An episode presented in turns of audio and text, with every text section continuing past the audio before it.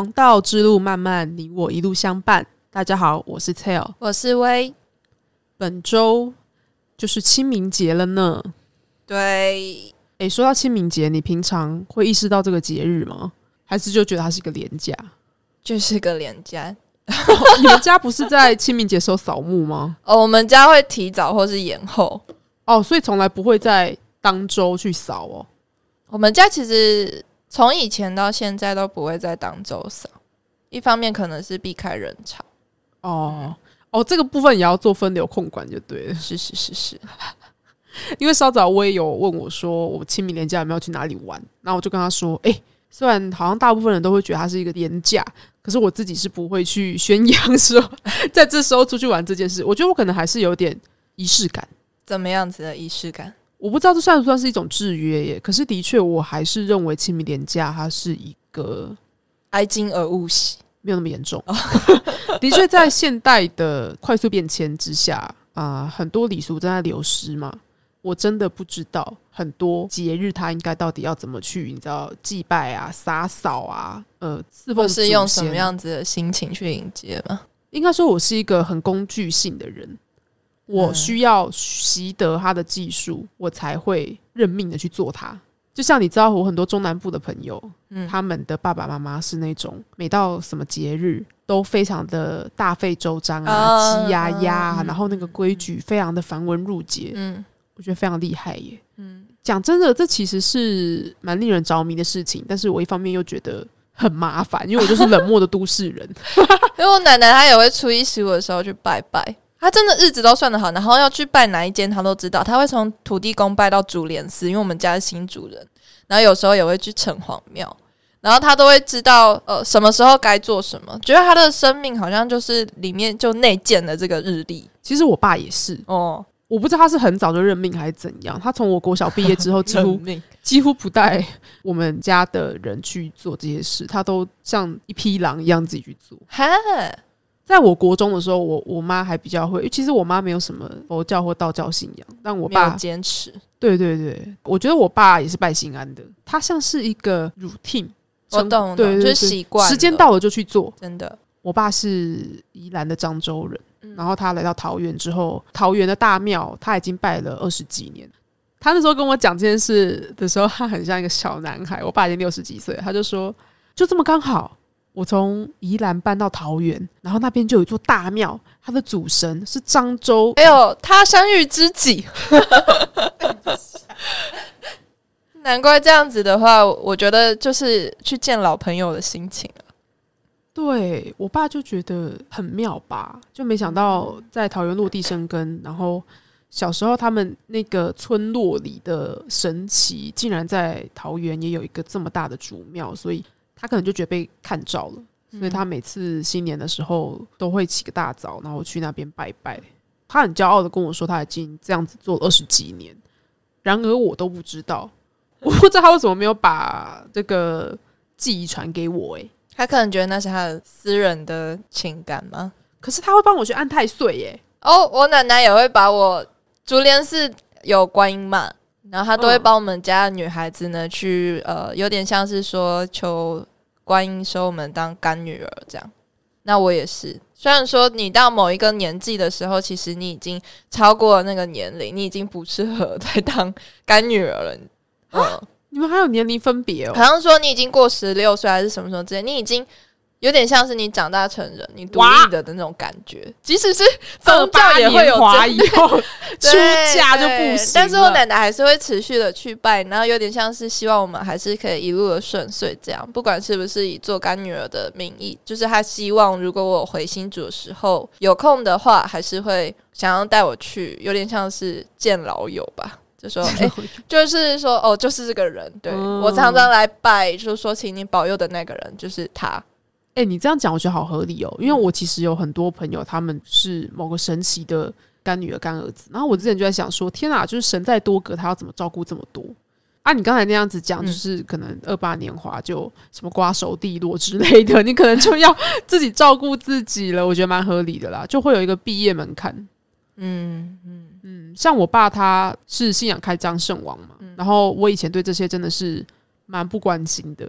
我我虽然很喜欢看这些相关故事，可是我没有想到我们家没有我想象的是冷漠的都市人。原来有人的心里还保有着一些。就我觉得，如果说以漫画的视角来看，然后神明他如果出巡的话，应该会看到我们家四口，我爸的他的香火是燃着的，然后其他人都没有燃起来。不是有帮你们燃吗？跟你说，我前公司就后面有一间土地公庙，嗯，初一的时候我们就会去拜拜。然后那个零食柜要没的时候，你就知道要拜拜，你就开始问秘书说：“我们下次要买什么来吃？”就很失礼，明明就是要拿来拜拜的，然后我们就只想着吃。这样下次要吃什么，我们吃什么，拜拜时候就买什么，然后拿去拜。每次秘书要去拜拜的时候，我都会跟着去。听起来有点像偷懒，但是我我觉得我跟秘书都很享受，就是拜拜的时候两个人坐在庙口的那种。宁静的感觉。哦，真的会有宁静哎，嗯，就是在进入一个神圣的 zone，然后没有人可以打扰你，然后你可以把你心里面很悲伤的事情，或者是你很烦恼的事情跟土地公讲。那时候很好笑，因为我前阵子离职，就跟秘书说就是这件事情，然后我要走了的那个礼拜，我跟秘书又去最后一次拜拜，我们还在那边喝红豆汤，庙口都会有红豆汤，有时候是地瓜汤。他很喜欢跟土地公讲话，然后他还跟土地公说，就是希望我不管到哪个公司，别人都会很照顾我，就很像妈妈，你知道吗？他跟我一样大，可是他做的事情跟阿妈一样，然后就觉得很有趣。请问他是用甘露净瓶点了一些水在你身上吗？没有，没有，没有。但是他他那个我是觉得听起来很可爱，很可爱。他是一个还蛮身上有很多那种 local，跟你爸一样，就是他继承下来了那些东西。然后你会在他身上去重新的沾染这些东西，然后你会觉得有一种很怀念、很有人情味的感觉。不知道是不是因为牵连到清明节的关系，我觉得四五月对我来说就是一个很怀念的季节。嗯，你不会觉得好像在那种春末夏初的时候，就是感觉一切都要燥起来的时候？那种小姐，没错，在那种时候，可能因为季节地善吧，然后。你的身体可能会开始失调，然后你就会想法变多。然后你是说人变得脆弱？对，就是心身心灵都变得很脆弱，会想要开始疯狂的打扫房间，然后同时被花粉症害得很痛苦。这样子，到底身体是有多弱？你说在这种雨纷纷的清明节，会让人特别的适合去扫墓吗？嗯，适合去怀念吧，不一定要扫墓，因为我觉得那个都是一个过程。就像我上周有访问那个送葬协奏曲的维利若明，嗯，你有看吗？那个漫画，它里面不是有很多关于台湾的呃殡葬的一些礼俗啊，跟复后七日一样，是不是？对对对，像它里面有一回我记得很深的是，有一个有权有势的人过世了，然后很明显他们家所有人都是用利益牵扯起来的，所以彼此之间没有真的深厚的感情。那他过世之后，家族们的人都在讨论谁要分比较多钱，或者是说他的墓要造在哪才可以庇应，就是哪一边的人这样子。可能说哦，比较庇应他的手足啊，或是庇应他的小孩啊之类的，在抢那些风水的问题。嗯，然后因为他们这太不悲伤了，于是请了少女白琴来哭丧。你知道少女白琴是台湾一个很特殊的丧葬文化。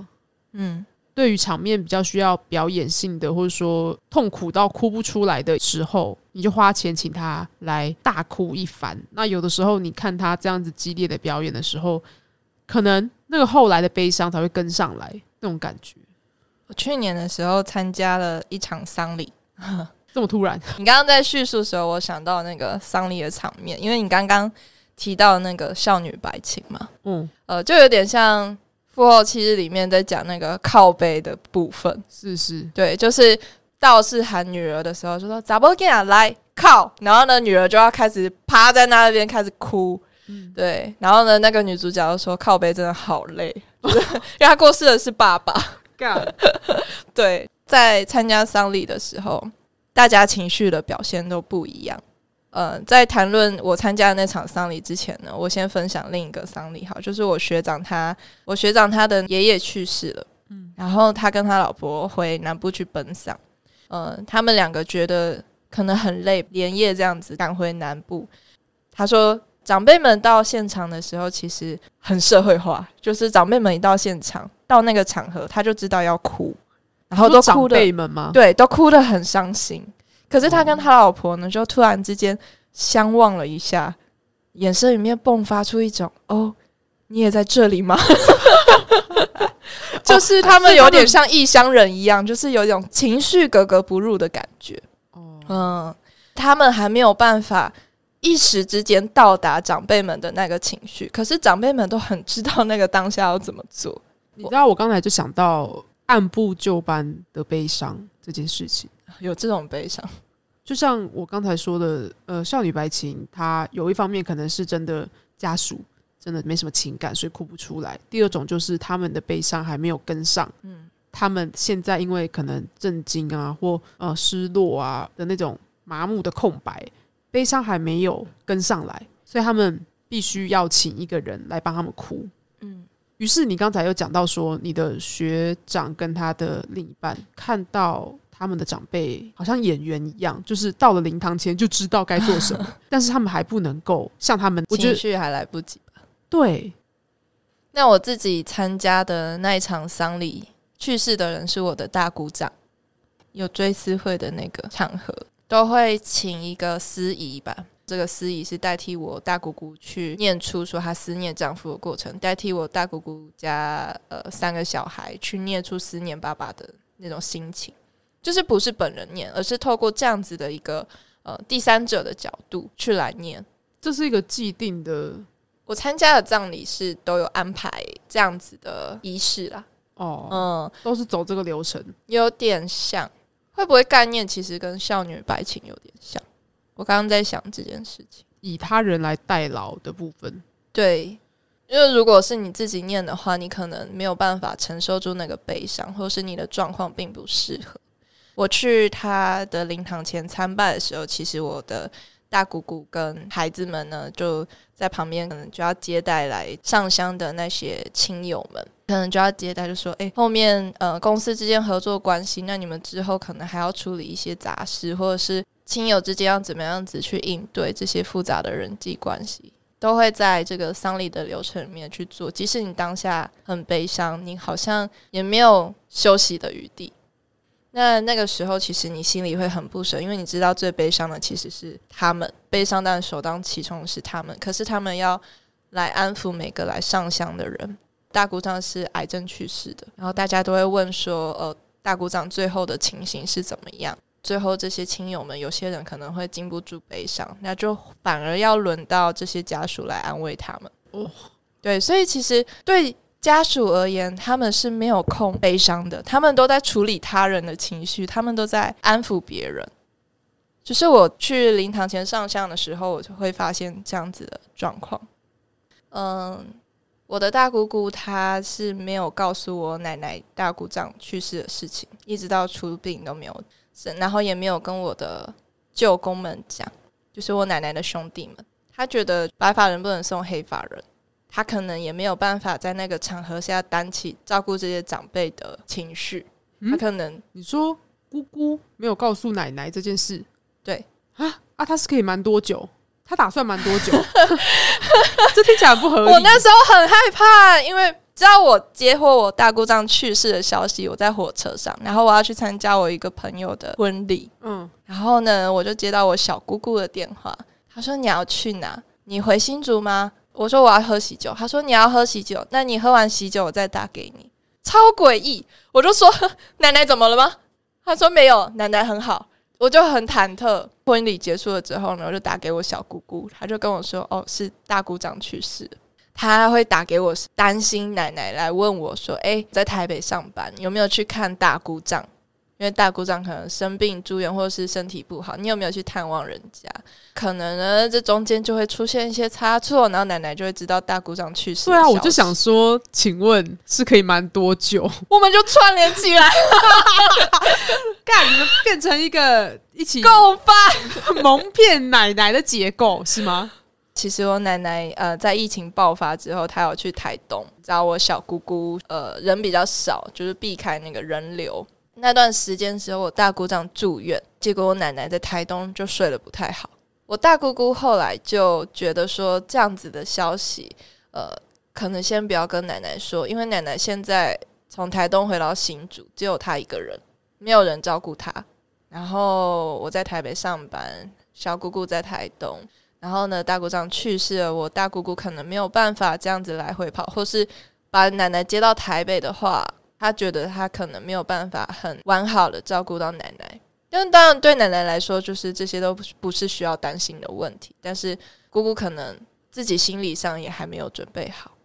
你觉得像这样善意的谎言，如果是你，你能接受吗？如果你站在奶奶的位置，我会生气，可是我可以接受。我还我该气的还是会气啊。我奶奶也是这样啊。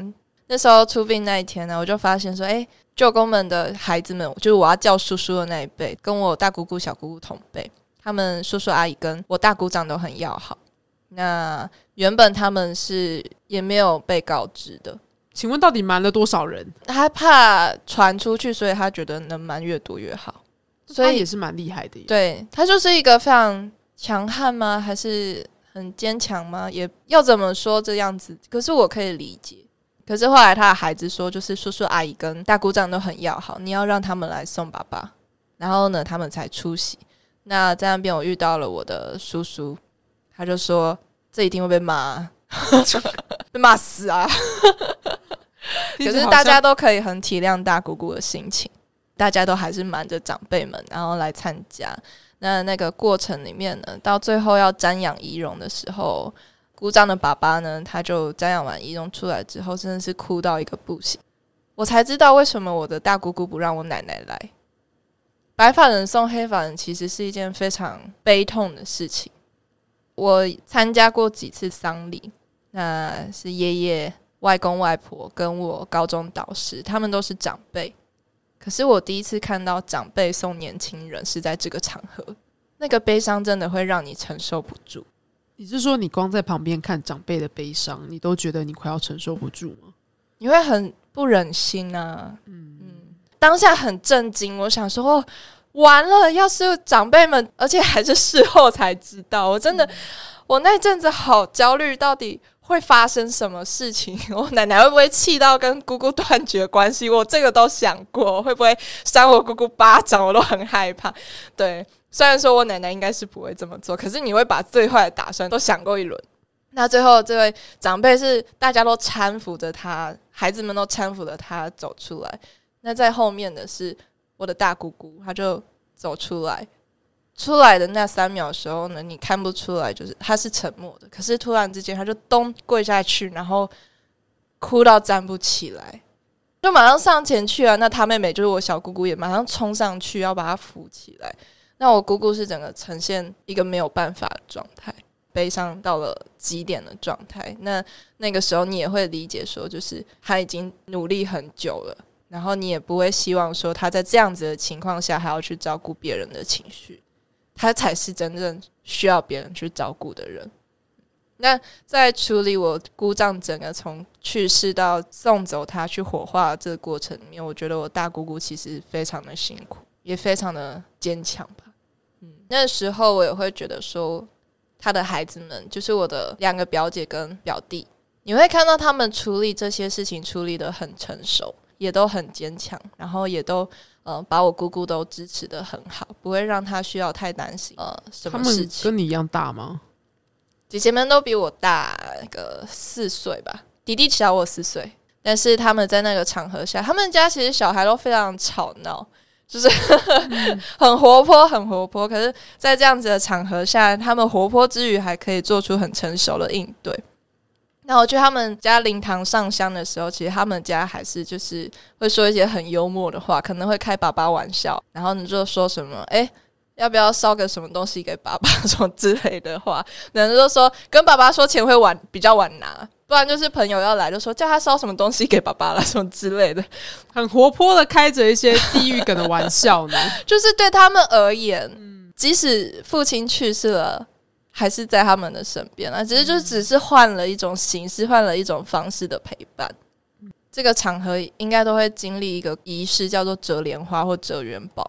嗯嗯，折莲花跟折元宝实在是一个非常适合聊天的过程。那聊天的时候呢，你说配大薯吗？对就会订一些就是外送，然后一边在做这些活的时候呢，你就可能就会聊一些天，因为婚丧喜庆的场合都会把大家从四处收集过来，像拼图一样。对，那大家就会因为这些事情而聚在一起。那聚在一起的时候，会互相交流一些近况跟消息，有时候也会交流一下彼此的八卦。在丧礼上，常常就会聊到过去的事情，可能就会聊到你跟亲人以前相处的状况。有时候也会聊一下，就是以前谁年轻时候干的什么糗事之类的。然后呢，有时候也会追一下谁怎么样。虽然说我们正在一个巨大的悲伤之下，可是我们的日子还是在继续。你还是一边的在怀念这个人，然后同时从不同的人的身上拼凑出这个人生前的样子，然后让他变得更完整。比如说，他认识的这个人的角度跟我认识的不一样，然后你们相处的方式也不一样。你好像把这个人拼得更完整了一点，因为这个人离开你之后，你会突然有一种这个人变得很模糊的感觉啊，嗯，真的，突然有一种你好像认识的还不够。那凭你自己是没有办法把这个人拼凑完整。那透过这样子，大家聚在一起聊聊这个人，我觉得比起避而不谈，大家敞开心胸来聊的话，反而你好像会得到更多的安慰。你会发现很多人跟你一起 share 这个悲伤的部分，有时候还会从中得到一些快乐，因为你好像重新认识这个人，这个人依旧陪伴在你身边，而且有很多人跟你一起记得这个人。你就不会那么孤单了。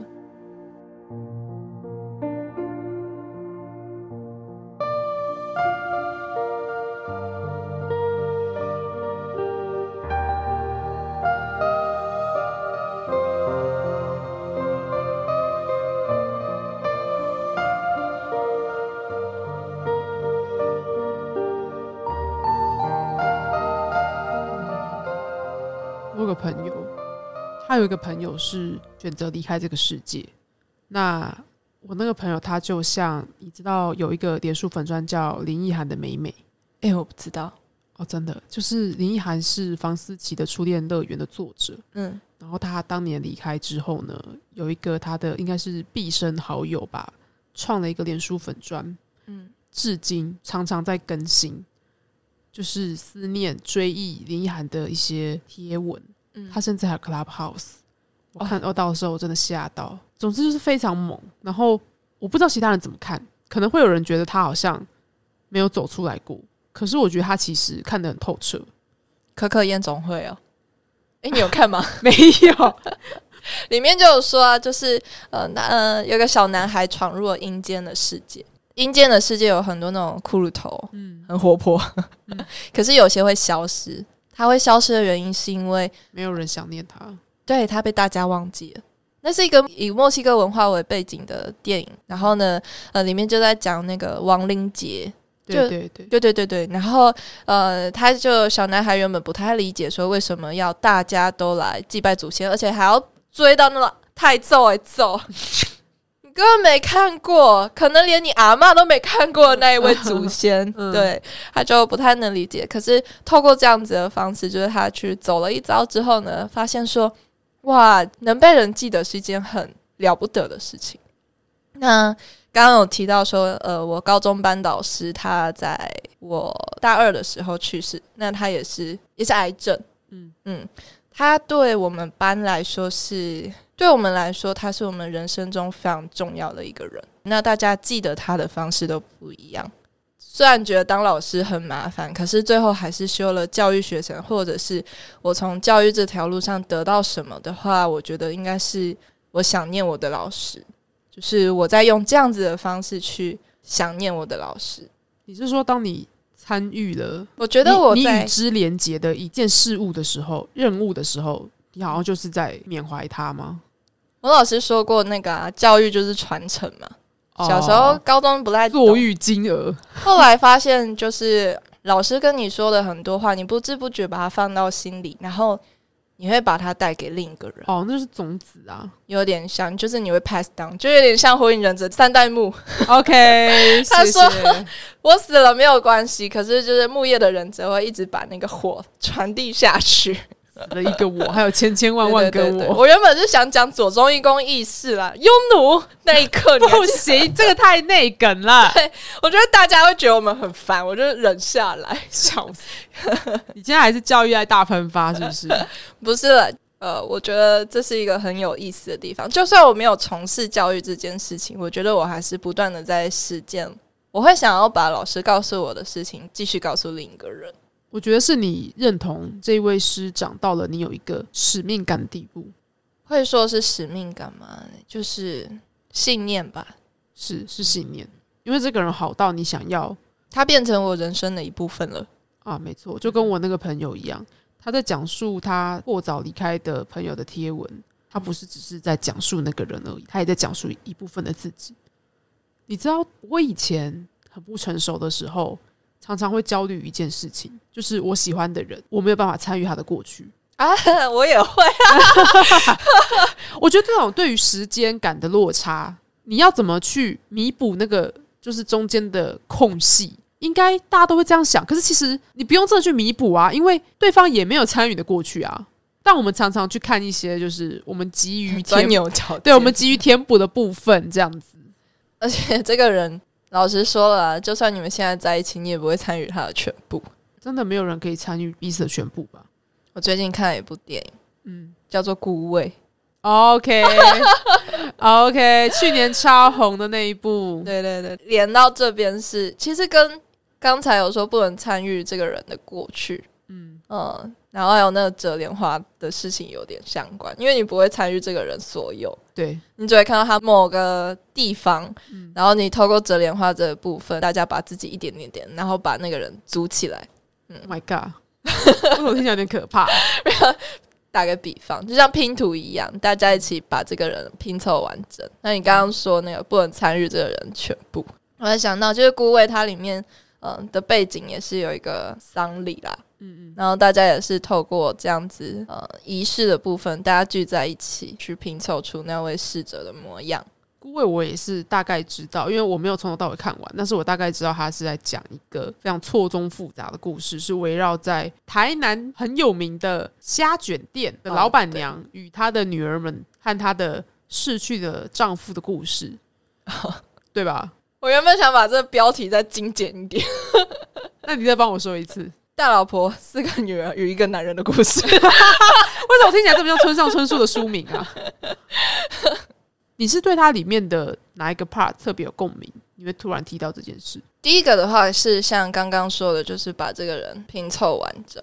然后帮大家快速的导览一下这部电影，还是我就打开维基念一下上面的简介？不可以，请用微的方式帮大家导览一下。来来来来，我已经就是租了你这台语音导览半个小时，好不好？鼓掌了，鼓掌！白记忆清空。不行，这部电影的一开始是这样子的：女主角叫秀英，那个陈淑芳演的。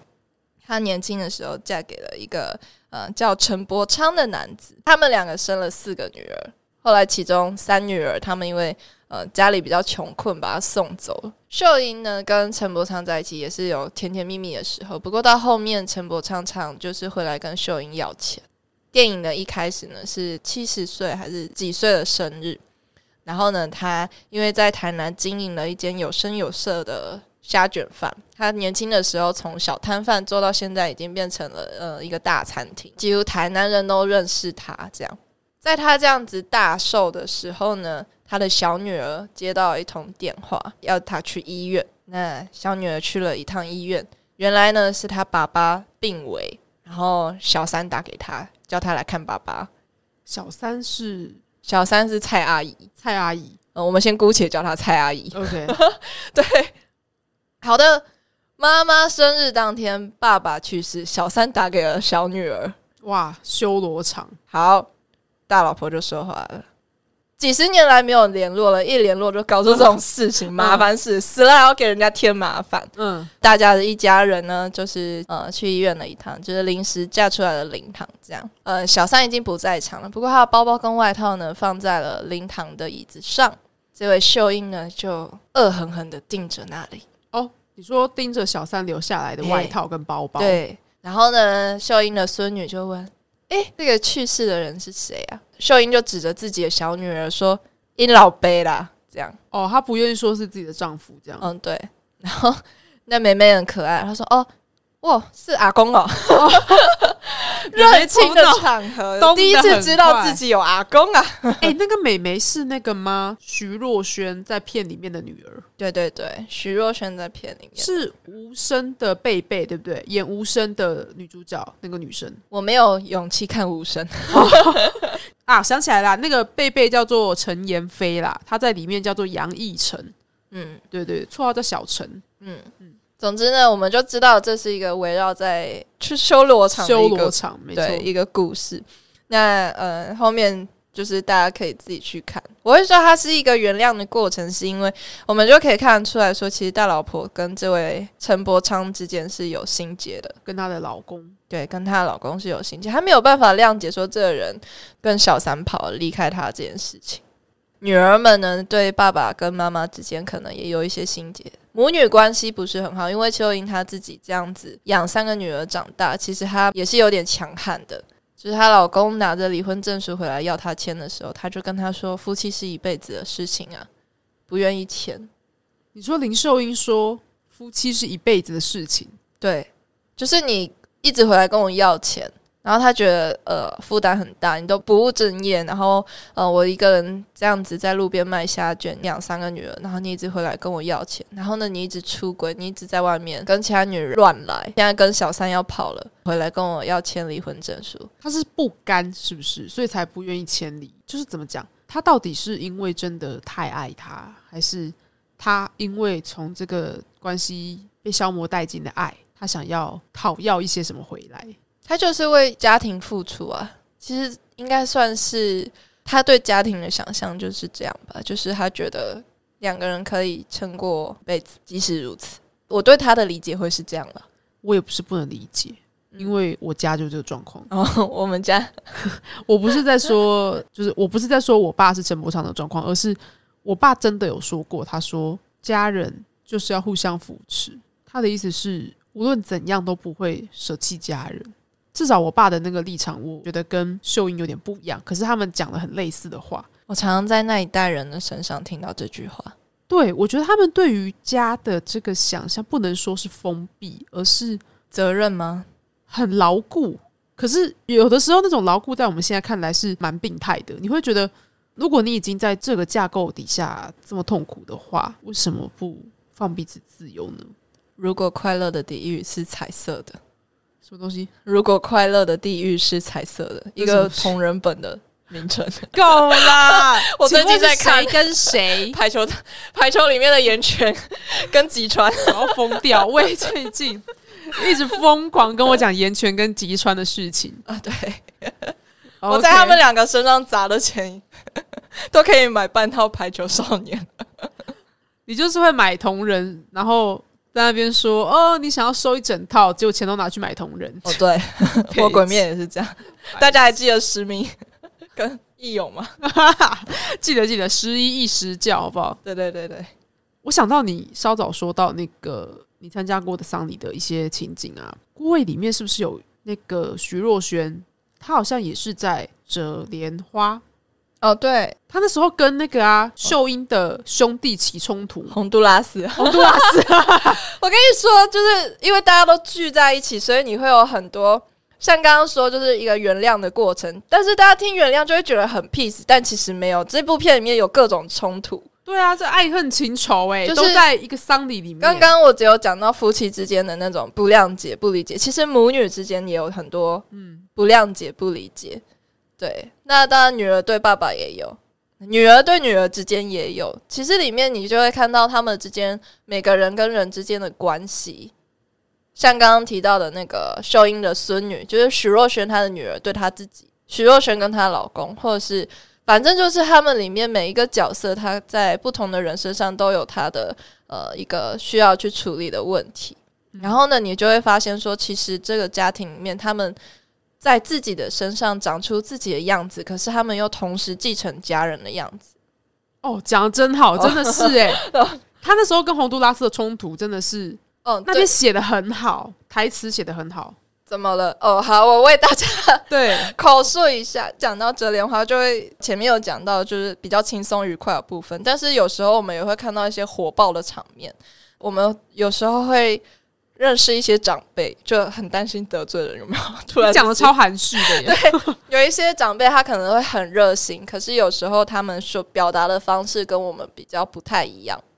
然后呢，洪都拉斯就是这样子的一位很热心，提着饮料要来慰劳大家。讲话的时候呢比较直接，然后晚辈觉得很冒犯，他就对徐若瑄说：“啊，怎么没有看到那个大女儿？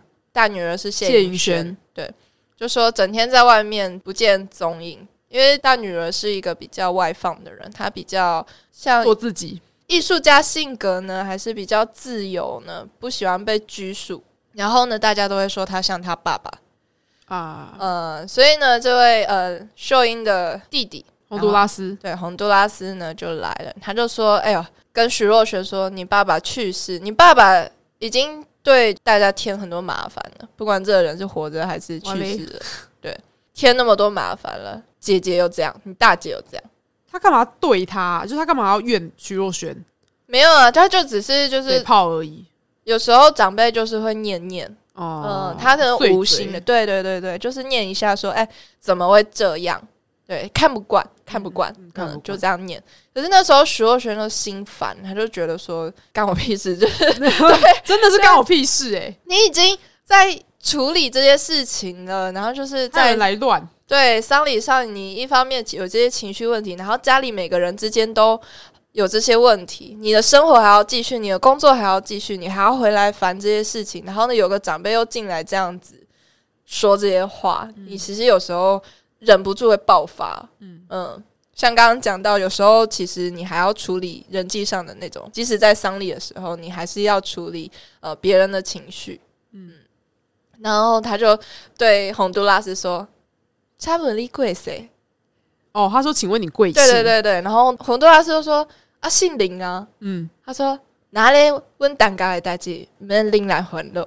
哦，因为徐若瑄在里面姓陈，”哦，对，就是因为跟爸爸爸爸叫我们国昌陈家的事情不用你们林家来烦，这样他直接就把姓林的对一家他就直接划分对对对，我听到时候，我觉得好好呛哦！就是我这部电影里面，他们有很多吵架的地方、紧张冲突的地方。可是我觉得这这一幕是最呛的，因为我觉得你跟亲密之间的人吵架，你就是可以 任性；你跟妈妈之间可以讲很多很难性听的话。比如说谢颖轩，他就得了癌症，之前已经做过化疗，可是后来复发的时候没有跟妈妈说。那秀英呢，就就是她妈妈就说：“你整天在外面这样子劈腿，关系这么乱。哦，因为她比较风流一点，对对对，然后呢，你明明就有一个丈夫，谢颖轩其实有一个老公，可是他们还没有分手，嗯就是没有离婚。可是谢颖轩一直在外面劈腿，然后两个人已经分居很久了。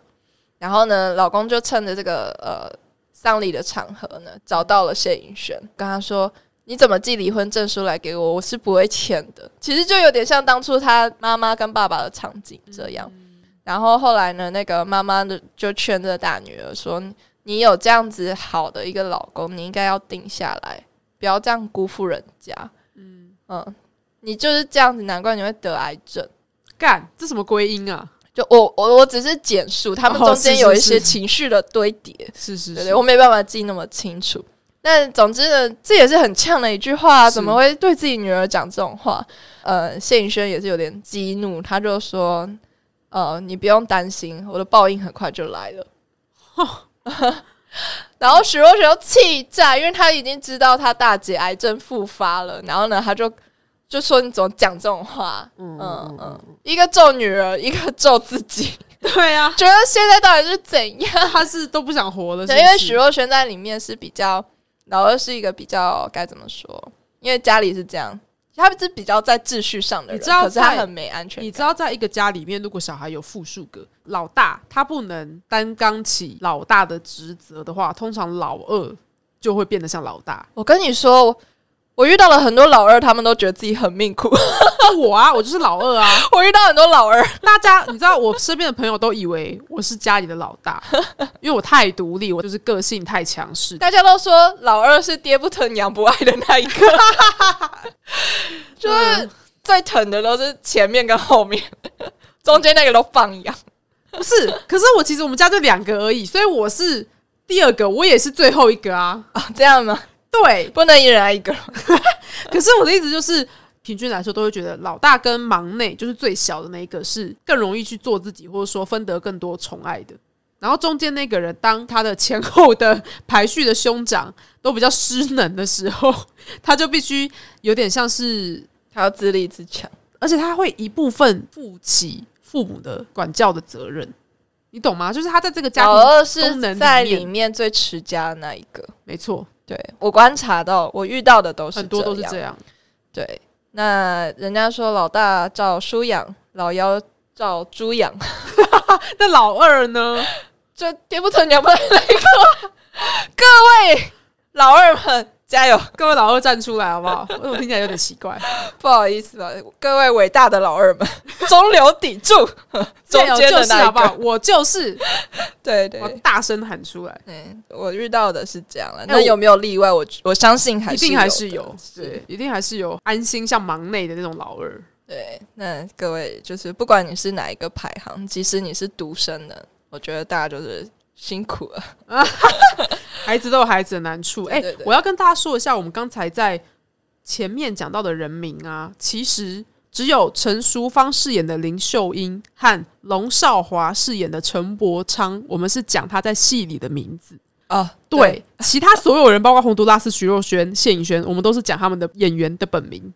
角色混乱，，对对对，因为我们觉得这样比较好。大家比较好代入啦。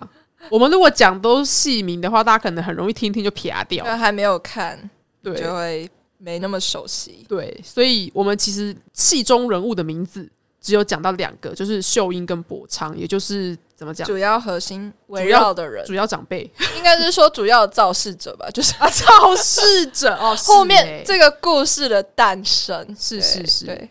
没错，但我觉得它是一个很好的故事，应该是说像刚刚说的那个，在丧礼进行的期间，其实生活还是会继续。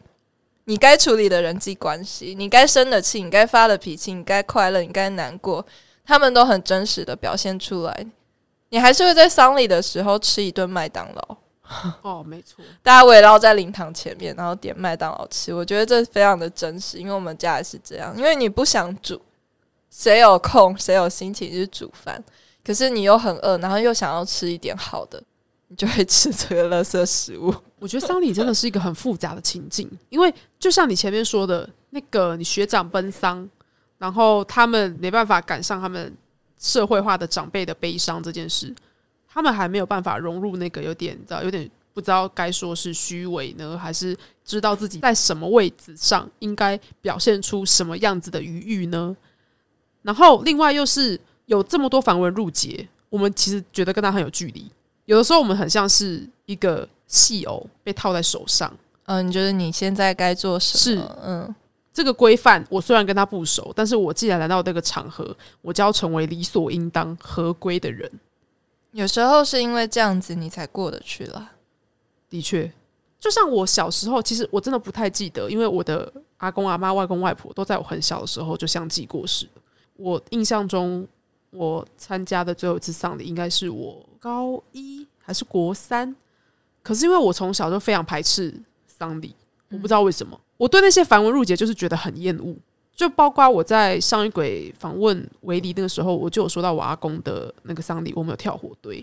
我在很小的年纪，我就在想，为什么我要做这个？你的思绪或者说你的认知根本还跟不上的时候，你就已经先被要求去服从这个规则。丧礼它的场景的复杂度是，你一方面保有你吃麦当劳的就是本能，你们不加掩饰，不会觉得说，我觉得很冲突。对对，就我就我就是这个意思。我们一方面好像非常维持了一些生活感，可是我们又知道现在不一样，好像有些事情不能做，可是我们都做了。对，我觉得上丽不知道为什么会，我们家是这样子啦。不过我仔细想想，我们家可能属于比较严肃的那一派。对，可能要看家庭，但是我们家还是会适可而止，我们真的不会 因此而去吃什么像庆祝类性质的，不会。呃，不是这个意思，我的意思是，就是在这样子悲伤之下，我们都知道说，我们还是会进行一些所谓日常的事情，保持那个日常感。不知道为什么会特别的冲突，可是你看，像婚礼的时候就不太会哦。不过你失恋的时候去当人家的伴娘，也许你会很冲突。那这也是一种格格不入的感觉，好像你被放错位置。会会。有趣了，婚丧喜庆。不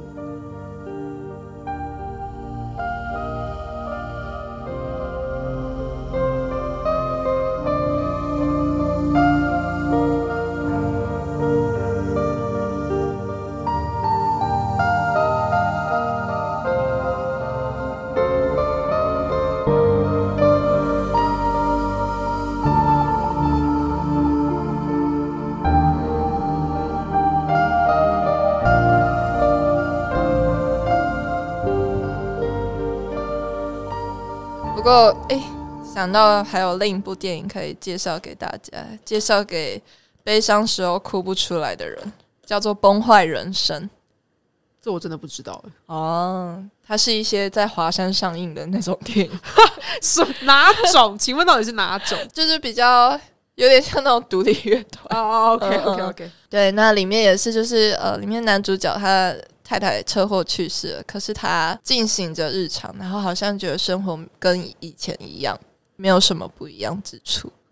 但其实他正这样迈向崩坏。嗯，哦，男主角是杰克·葛伦霍，哎，二零一五年的电影，熟啊。杰克·葛伦霍演很多片呢。对不起，就是他呃没有办法适时的，就是像大家说呃在山顶上悲伤，然后悲伤完之后结束，然后呢继续前进，他比较慢。